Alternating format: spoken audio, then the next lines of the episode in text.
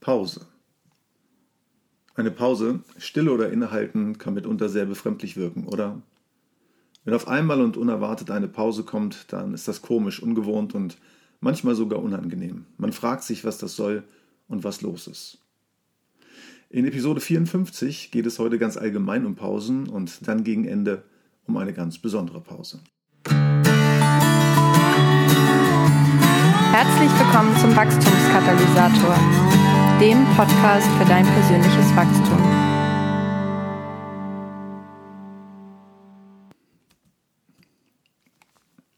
Ist dir beim Lesen der Psalmen schon einmal das Wort Selah aufgefallen? Dieses kleine, fast unscheinbare Wort Selah findet sich allein in den Psalmen mehr als 70 Mal. Die ganz genaue Bedeutung des Wortes Selah ist dabei fast verborgen. Für manche ist es nur ein wiederkehrendes, musikalisches Pausenzeichen. Die Psalmen sind ja Lieder. Es wird interpretiert als Angabe eines Ruhepunktes im Gesang bzw. als Schlusszeichen einer Strophe. Aber ist es tatsächlich nur als musikalisches Zeichen gedacht?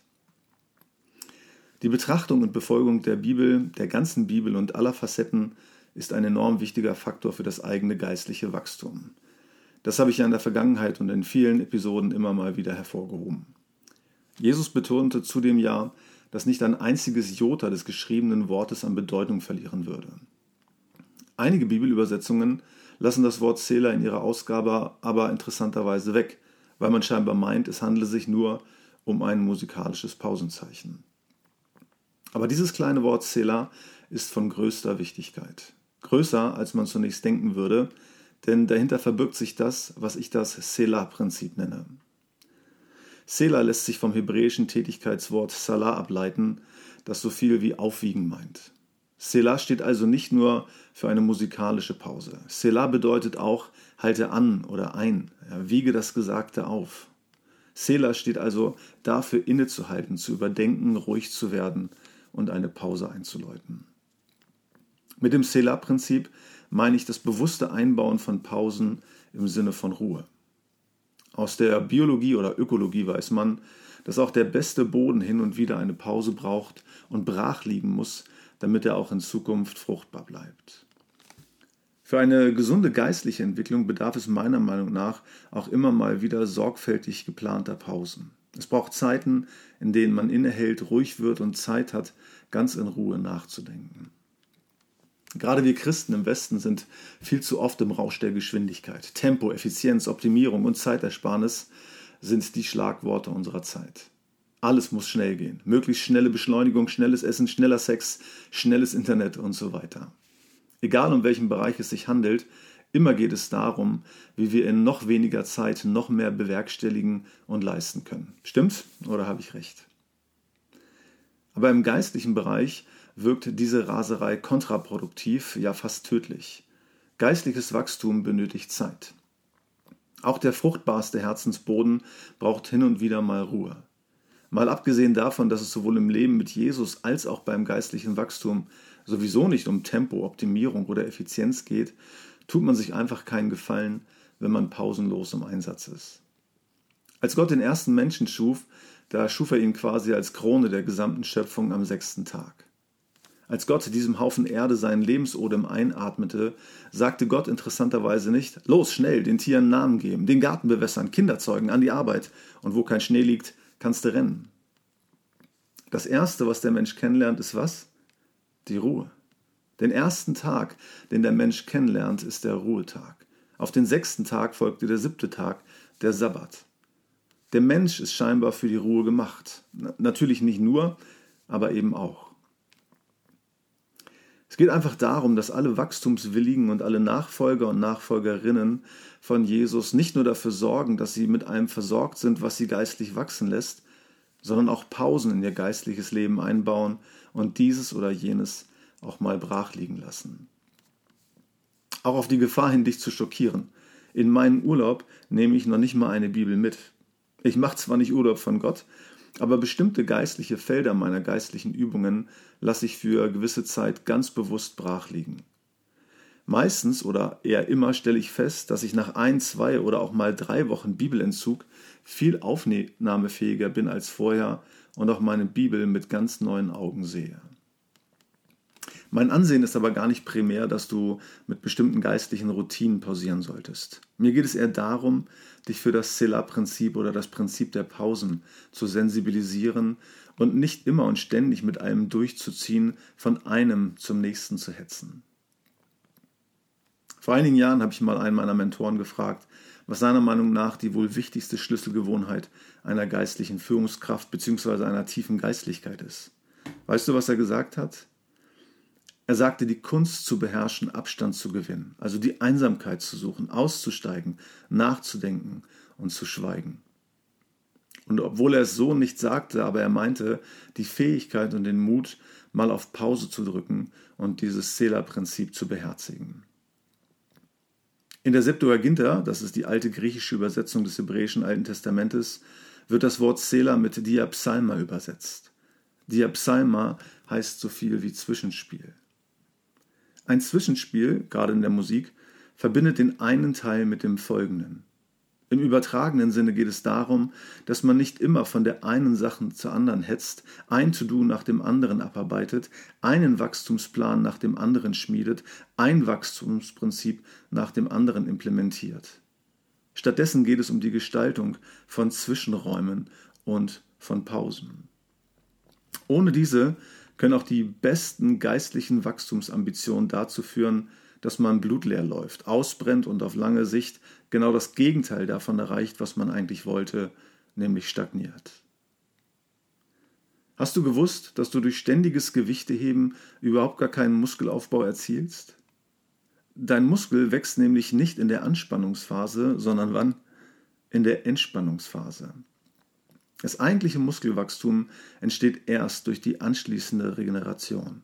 Im Ruhemodus passiert das meiste. Tiefes geistliches Wachstum kann auch nur dann geschehen, wenn wir immer mal wieder zur Ruhe kommen, uns Zeit zur Regeneration und zur Entspannung nehmen. Keine Pausen einzubauen bedeutet also nicht zu wachsen. In der Welt des Sports nennt man das auch Übertraining. Ja, zu Übertraining kommt es, wenn man kontinuierlich zu intensiv trainiert und nur unzureichend regeneriert. Das Leistungsniveau des betroffenen Sportlers sinkt, wenn dieser im Übertraining ist. Begleitsymptome wie erhöhter Ruhe- und Belastungspuls, Schlafstörungen oder Kopfschmerzen treten auf. Ja, dieser Zustand hat Krankheitswert. Ich fand das hochinteressant, weil ich bei mir selbst und auch bei anderen durchaus schon festgestellt habe, dass man geistlich schlapp in den Seilen hängt obwohl man scheinbar alle geistlichen Wachstumsprinzipien beherzigt. Abhilfe und auch der sichere Schutz vor einem geistlichen Burnout schafft hier das Selah-Prinzip und das Drücken der Pause-Taste. Ich meine damit jetzt nicht unbedingt, dass jeder seine Bibel nicht in den Urlaubskoffer packen sollte oder schon gar nicht, dass man mal Urlaub von Gott braucht.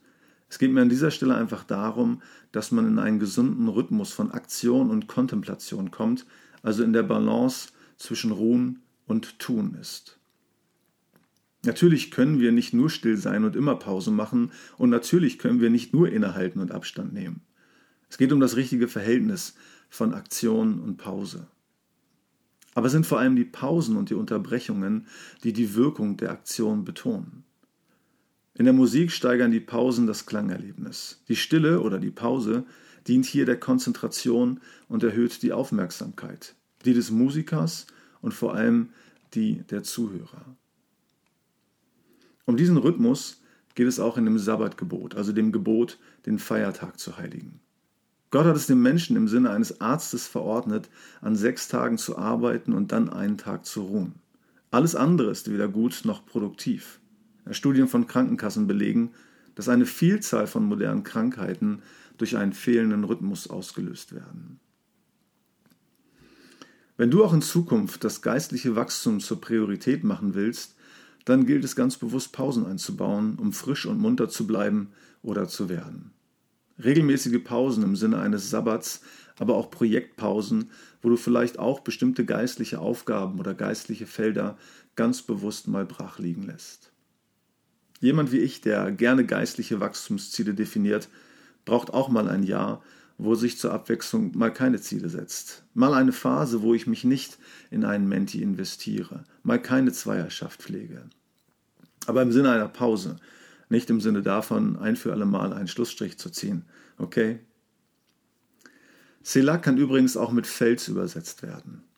Einige Theologen nehmen an, dass mit Selah an einigen Stellen die biblische Stadt Petra, die Hauptstadt der Edomiter, gemeint gewesen sein könnte. Petra war ein bemerkenswerter Ort. Obwohl er etwa 610 Meter über dem Meeresspiegel liegt, ist er ringsrum von Bergklippen umgeben und nur durch eine enge Schlucht zugänglich. Damit war die Stadt sicher und uneinnehmbar. Selah-Zeiten in denen wir Abstand nehmen, führen unter Umständen dazu, dass wir seelisch wieder stark werden und Pausenzeiten führen zurück zu psychisch-emotionaler Stabilität. Manchmal müssen wir von Zeit zu Zeit eine Pause einlegen, um wieder zu Kräften zu kommen. In diesen Zeiten warten wir gewissermaßen, bis unsere Seelen uns wieder eingeholt haben, ja, wie es eine indianische, nicht explizit biblische Weisheit es beschreibt. Es geht zum Beispiel um Sabbatzeiten, was einen bestimmten geistlichen Dienst angeht. Ich selbst hatte die Möglichkeit, nach meiner ersten Zeit als Pastor und Gemeindegründer eine fast einjährige Sabbatzeit zu haben, die mich auf lange Sicht fruchtbarer werden ließ, als wenn ich einfach durchgezogen hätte. Mein heutiger Appell an alle Wachstumsbeschleuniger da draußen ist schlicht und ergreifend der, sich immer wieder bewusst Zeit zur Entspannung, zur Ruhe und zum Innehalten zu nehmen und vielleicht auch mal eine Sabbatzeit auszurufen. Und ich tue das auch. Nach 54 Folgen und ziemlich genau fünf Jahren, in denen ich jeden Monat eine neue Folge des Wachstumskatalysators produziert und veröffentlicht habe, drücke ich hier und heute die Pausentaste des Wachstumskatalysators.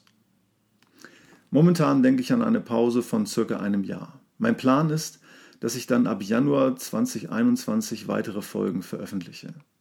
Ich habe schon jetzt ein paar Ideen, aber gerade in der Zeit, wo ich nicht monatlich eine neue Folge veröffentlichen muss, denke ich, dass mir diese Pause auch viele neue kreative, äh, kreative Ideen bescheren wird. Als jemand, der durch Predigten, Podcasts, Seminare, Kurse, Leitertrainings, Mentorings und Co. Woche für Woche sehr viel Content äh, produziere, merke ich auch, dass ich gerade gut haushalten muss mit meinen inneren Kapazitäten. Ich möchte mir Zeit nehmen, bestimmte Dinge besser nachklingen zu lassen und an einigen Stellen lieber weniger sagen will, um letztlich mehr zu sagen zu haben. Ich denke außerdem schon länger darüber nach, ein ganz neues Podcast-Format zu kreieren, das dann mehr für geistliche Leiter und Leiterinnen ist oder wäre. Und außerdem bin ich schon jetzt dabei, ein Buch zu schreiben. Und wer weiß, vielleicht findet sich in dieser Zeit ja ein Verlag, der mein Manuskript veröffentlichen will. Man wird sehen. Es kann vielleicht passieren, dass ich mich im Laufe des kommenden Jahres auch mal punktuell wieder zu Wort melde mit diesem Podcast und das ein oder andere zum Besten gebe. Ich denke zwar nein, aber man weiß ja nie. In diesem Sinne verabschiede ich mich mit dieser Episode 54 erst einmal, hoffe aber, dass wir uns bald wieder hören. Es würde mich sehr freuen, wenn du in dieser Zeit nicht aufhörst zu wachsen und einige Folgen dieses Podcasts auch immer mal wieder hörst und die entsprechenden Impulse dann weiteres Wachstum in dir hervorrufen würden. Auch wenn es dieses Mal etwas länger dauern wird, aber wie immer verabschiede ich mich mit den Worten bis zum nächsten Mal. Vielen Dank fürs Zuhören. Weitere Informationen, nützliche Downloads und die Möglichkeit, den Podcast bei iTunes zu abonnieren, findest du unter www.wachstumskatalysator.de.